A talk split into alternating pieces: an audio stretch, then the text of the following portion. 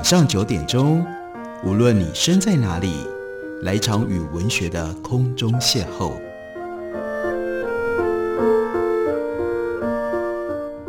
杨照谈书，邀您一同遨游文学世界，认识古今中外的经典之作。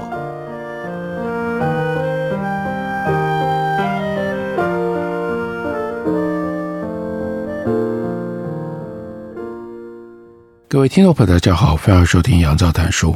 本节目以台北广播电台 FM 九三点一，每个星期一到星期五晚上九点为大家播出。我是杨照，在今天的节目当中要为大家介绍的这本书是从德文翻译过来的，书名叫做《我说，所以我存在》，作者是库布拉·古莫塞，这是堡垒文化出版的新书。作者库布拉提醒我们，在语言跟世界之间存在着缺口。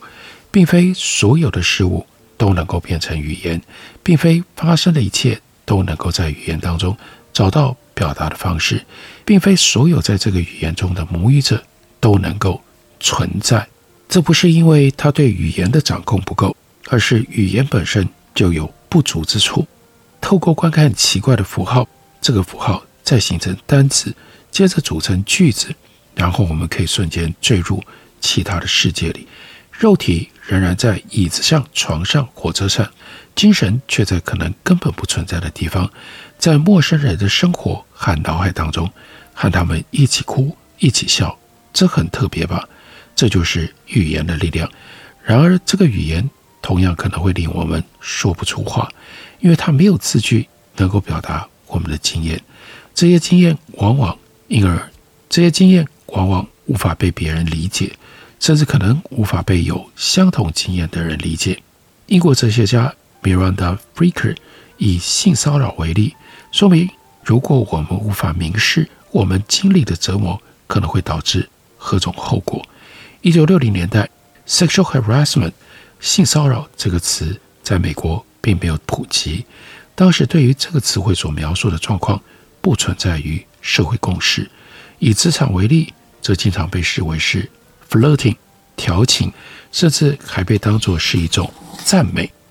做出骚扰行为的上司不觉得自己不对，他因为社会理解的缺乏而占了便宜；而遭受骚扰的员工既无法明示这个事件，也就无法采取任何的措施，以便在未来保护自己。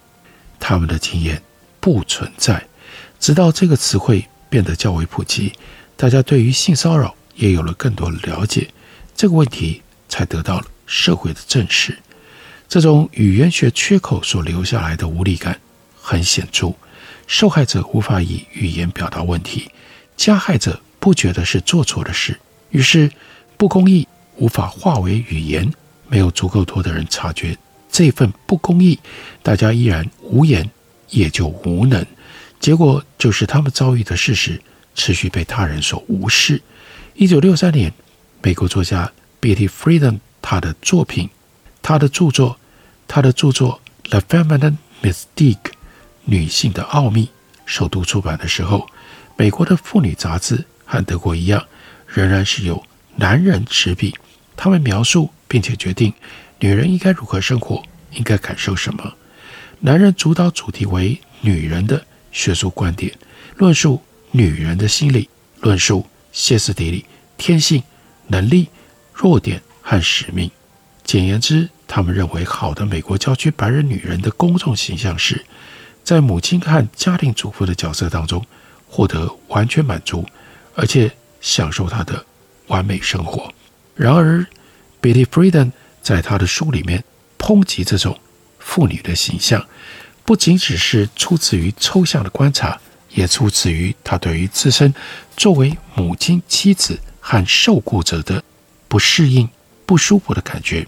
为了要探讨这种不适感背后的，为了要探讨这种不适感背后的结构，Friedan 他采访了两百位女性，并且得到了这样的结论：他自己和这些白人女性在郊区过的生活存在着根本的错误。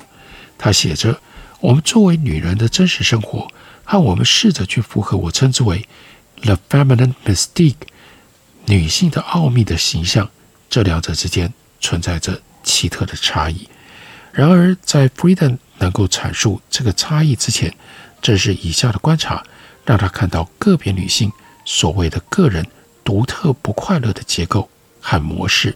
他说，一九五九年四月的一个早晨，在距离纽约十五英里远的郊区，一位四个孩子的母亲和其他四位母亲喝着咖啡。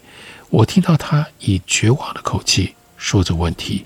她不需明说，其他人都知道，她指的不是和丈夫、孩子或家庭有关的问题。一时间，他们突然了解，他们全都有着相同的问题，没有名字的问题。不久，当他们从幼儿园接小孩回家睡午觉了之后，其中两个女人哭了起来，如释重负般，因为他们知道自己并不孤单。为什么这些女人的问题没有名字呢？澳洲女性主义者 Dale Spender 他认为，标示事物、归类结果、赋予生活意义，这些不只是男人的领域，也是他们权力的基本特色。谁来解读这个世界？谁来描述？谁被描述？谁来标示？谁被标示呢？想象一下，一个西班牙人的船在前往墨西哥的海上偏离航行轨道，在德国的汉堡港抛锚了。他认为他发现了汉堡。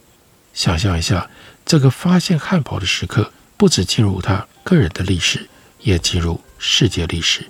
仿佛在进入这个场景之前，那里什么也没有，没有历史，没有生命，没有传统。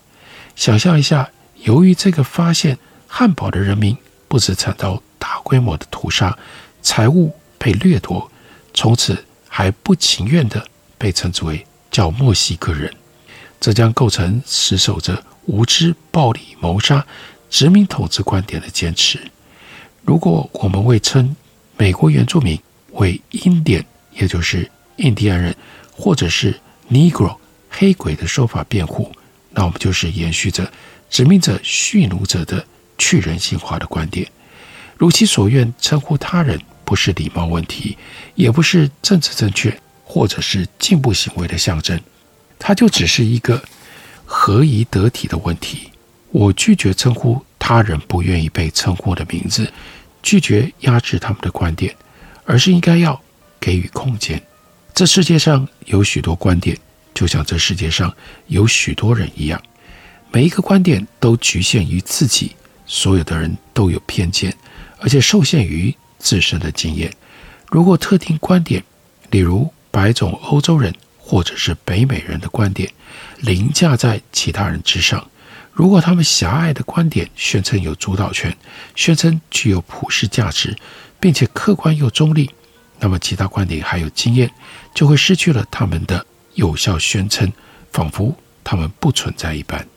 然而，每当主流观点还有它的普世价值主张遭到质疑、遭到挑战，就会引起轩然大波。二零一三年，演员 Seth MacFarlane 他主持奥斯卡颁奖典礼，他宣布该年五位最佳女主角入围者。等到观众的掌声静止下来，他继续说：“恭喜！”你们五位女士以后不必再假装被 Harvey Weinstein 给吸引了。四年后的二零一七年十月，更广泛的大众开始了解这个笑话，那就是 Me Too 运动，让女性之前被隐藏的暴力经验曝光了。网络让新观点从沉默当中浮现，不再需要像 Friedan 在一九六三年必须采访几百个人。网络创造了数位谈话的领域，让数百万潜在的网友在其中分享自己过去被漠视、被忽略的经验。二零一三年九月，几千名 Twitter 用户以 “Show him” 公开他们在日常生活里遭受种族歧视的经验。那并不是难民的住屋被焚烧，也不是极右派的恐怖行动，而是在日常生活、校园。工作、大众交通工具上，或者是在找房子的时候遭遇到的种族歧视，这是德国几千人日常生活当中所发生的事件。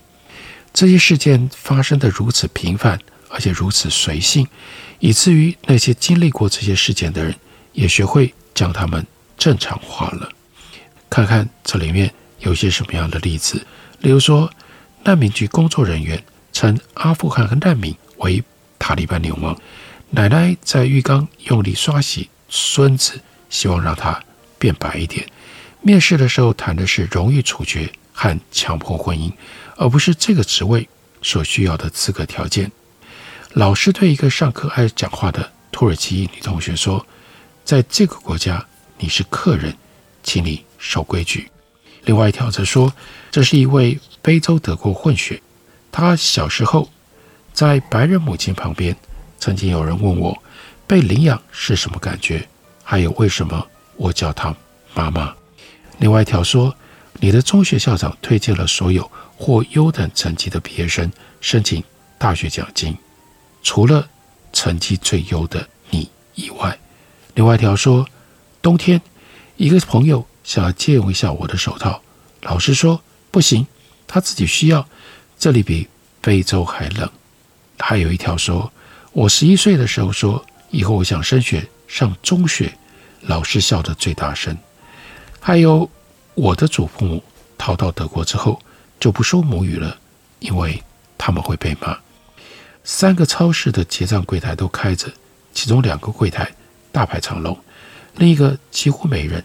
那是因为有一个戴头巾的女人在那里工作。还有，你的大学校长说，土耳其移民的小孩智商比较低。你的老师则跟你说，你的女儿应该送去特殊学校，因为她有。语言障碍，她六月的时候和他的妹妹一起高分通过高中毕业会考。再一条，那个平常和我讲德语的人，在得知我是土耳其人之后，现在就只会慢慢的说他的德语。这些都是歧视。我们如何意识到歧视？有的时候，我们需要有可以描述歧视经验的语言。这是这本书。作者古木赛，他试图要特别强调、凸显的一点。我们休息一会儿，等我回来继续聊。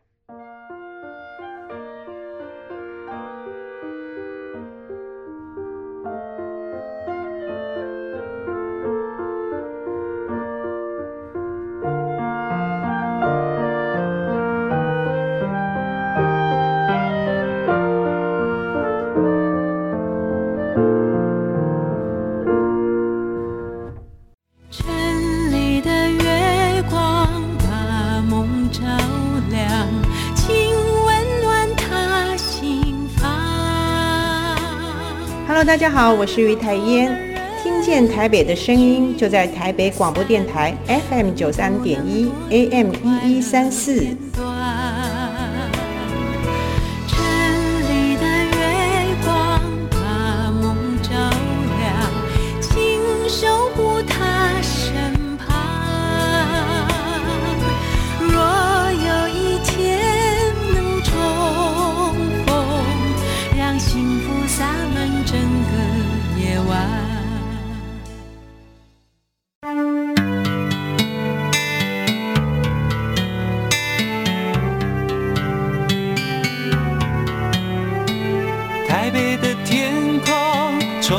希望每天陪伴你共度美好时光。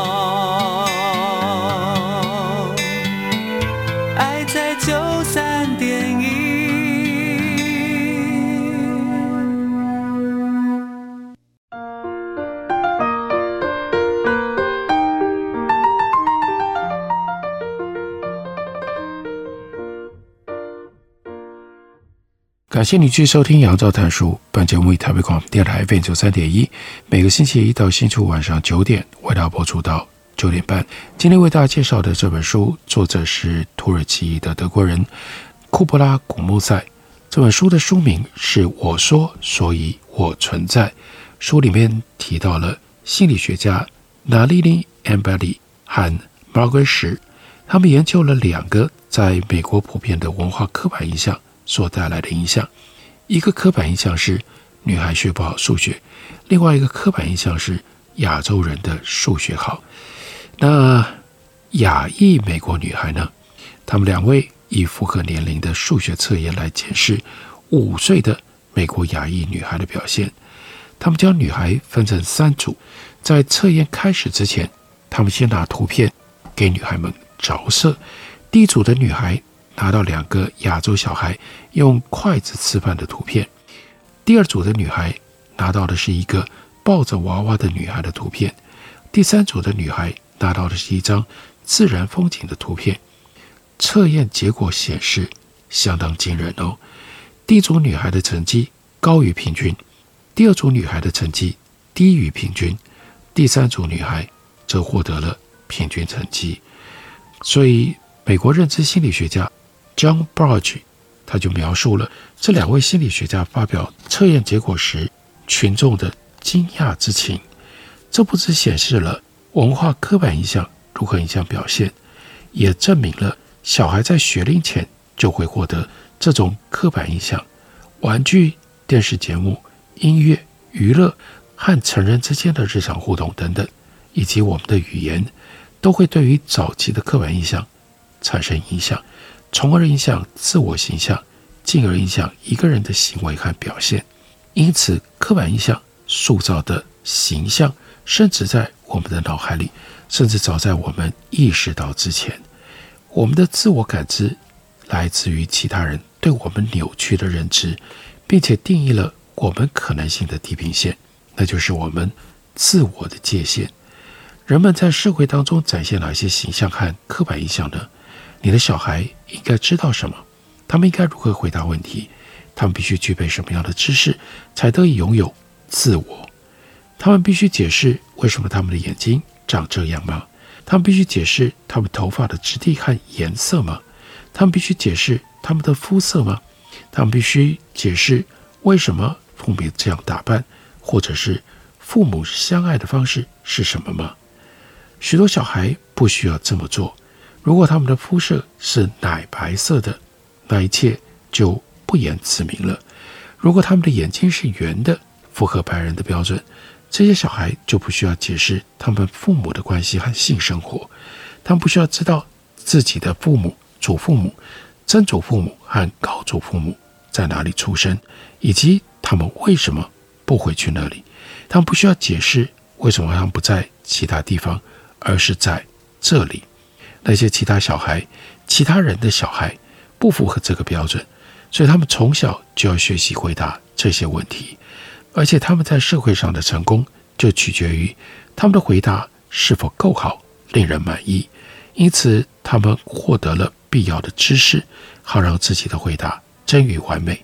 随着时间推移，他们的回答越来越具有说服力，也越来越压抑，越来越羞辱。他们获得的这些知识，形塑了他们，使他们变成有别于不必回答这些问题的人的另外一种人。如果别人在你小时候就不断地问你肤色的原因，或者是头发的质地，你今天会变成什么样的人呢？如果你回答了所有的问题，别人却还是不尊重你，你会成为什么样的人呢？对比之下，如果你不曾有过这些经验，你会成为什么样的人呢？被问到月亮为何是圆的，树为什么朝上生长，企鹅为什么是鸟类的小孩，长大之后会变成什么样的大人？人们累积他们认为自己需要的知识，因为若不如此，别人就不会持续问他们问题了。虽然如此，这种知识不能算是知识，这是他们为了他们的不同而必须付出的代价。他们得不到认同，所以允许自己被审视、被质问，允许他们的态度被检验。他们的知识是无用的知识。作者古木塞就说：“我刚满二十岁的时候，曾经在伦敦进行暑期实习，那里的人在认识我的时候所问的问题。”不同于我住在德国时候的问题，例如聊天的时候会出现“你为什么戴头巾”这种问题，而是问我主修什么，我库普拉喜欢什么音乐、什么电影。那些人是对我这个人感兴趣，而不是对一个伊斯兰教的代表感兴趣。他们是对我，而不是他们对我的预设感兴趣。那是一种解脱却又迷惑的经验。毕竟在德国和非回教徒的陌生人闲聊，之于我，就等同于是要解释我的出身、我的信仰、我的理智、我的智力、我的家庭、我的心理、我的私生活。除此之外，我无法想象某一个非伊斯兰教徒会对我感兴趣。我习惯以某种方式显露自己，所以一时间我竟然不知道到底应该如何谈论自己。如果我真的能够当自己，那么我究竟是谁？我对什么感兴趣？我不知道答案。我笨拙地跌入到了自由当中。不过随后我就全心全意地。享受着。接着，他就描述了一位眼中噙着泪水的年轻叙利亚女子。她说：“有时候坐在那里，我会想要回我的家乡。那是什么场合呢？那是库布拉古穆塞受邀去演讲，坐在一群来自德国各地的年轻女子之间，当中有几位德国白人女子，其他一部分是几年来逃来。”德国的难民，另外一部分是生活在这里的第二代或者是第三代的移民。年轻的叙利亚女子讲述了她三年前抵达德国之后所历经的德国学制，还有她为了要念大学如何费尽心力考 Abitur，也就是毕业会考。她历经种种官僚的阻碍，但是人同样是阻碍她前进的障碍。他的德文老师对他说。德国都不是人人能念大学了，凭什么你这个难民女孩就能够念呢？接着，他叙述了别人问他的问题，关于伊斯兰教，还为什么他虽然不戴头巾，却还是不吃猪肉、不喝酒。他越说，他的声音就变得越绝望。另外一个几年前从阿富汗逃到德国的年轻女子则说，他的老师觉得他很愚蠢，还耻笑他。因为他在斋戒月期间禁食，他描述了那场羞辱的对话。最后，他只能回答：“您说的对，对，您说的对。”最后，他说他的融合课程班上有一个男同学，因为谈论伊斯兰教而和老师吵架。隔天，一名十六岁的男孩在慕尼黑随机杀了九个人。这名老师确信就是这个男同学干的。他对班上同学说：“他要向警察举报。”全班群起抗议。之后的调查结果显示，凶手根本就不是伊斯兰教徒，而是一个基督徒。老师又说，凶手一定心理不正常。他就说，那个年轻女子就问大家说：“假如他就是我的同学，假如他是一个穆斯林的难民，他还会说他心理不正常吗？”只有欧洲人才有资格心理不正常吗？干过流血事件，亲眼看着父母、兄弟姐妹或者孩子被谋杀的我们呢？为什么只有我们是恐怖分子？在我们国家和阿富汗杀人的美国军队就不是吗？他们杀的不是人吗？我们是动物吗？他的声音在室内回荡着，充满窘迫的难堪。他要说起。他的堂兄弟姐妹，路边的尸体对他们而言只是日常生活中的小事。他还说，他的伯母在前往面包店的路上被射杀了。他的泪水同样也快要决堤。我看着这两名年轻女子，还有和他们一起逃亡来此的难民朋友们，他们顶多十七八岁，他们的生活和座谈会当中其他女子完全不同。后者可能开始大学生活，要不然刚进入新的生活篇章；而这些逃离战争者，则被迫要面对世界政治、伊斯兰教和移民辩论的冲突。这不是他们所决定的，但我可以看见，他们被迫成为他们不想要成为的那种人。在这本书里，库布拉古穆塞，他依照他自己的经验陈述了。语言的限制和力量，他是移民二代，又是多语者，也是伊斯兰教信仰，有着这多重的标签，让他可以在框架外的异己者角色，让他可以用框架外的异己者的视角来探讨政治立场。我们在这书里面，因而可以得到很多关于当代语言和偏见两者之间关系的许多提醒和许多洞见。这本书的书名是《我说，所以我存在》，介绍给大家，推荐给大家。感谢你的收听，明天同一时间我们再会。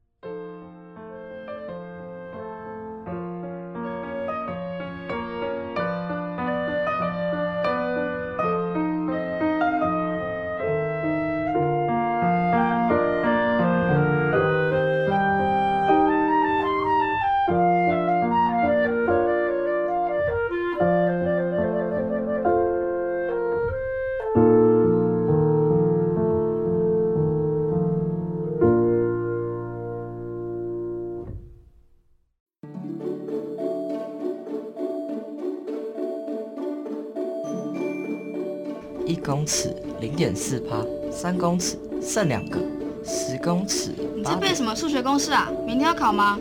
不是考试啦，是有关温室效应的问题。你知道吗？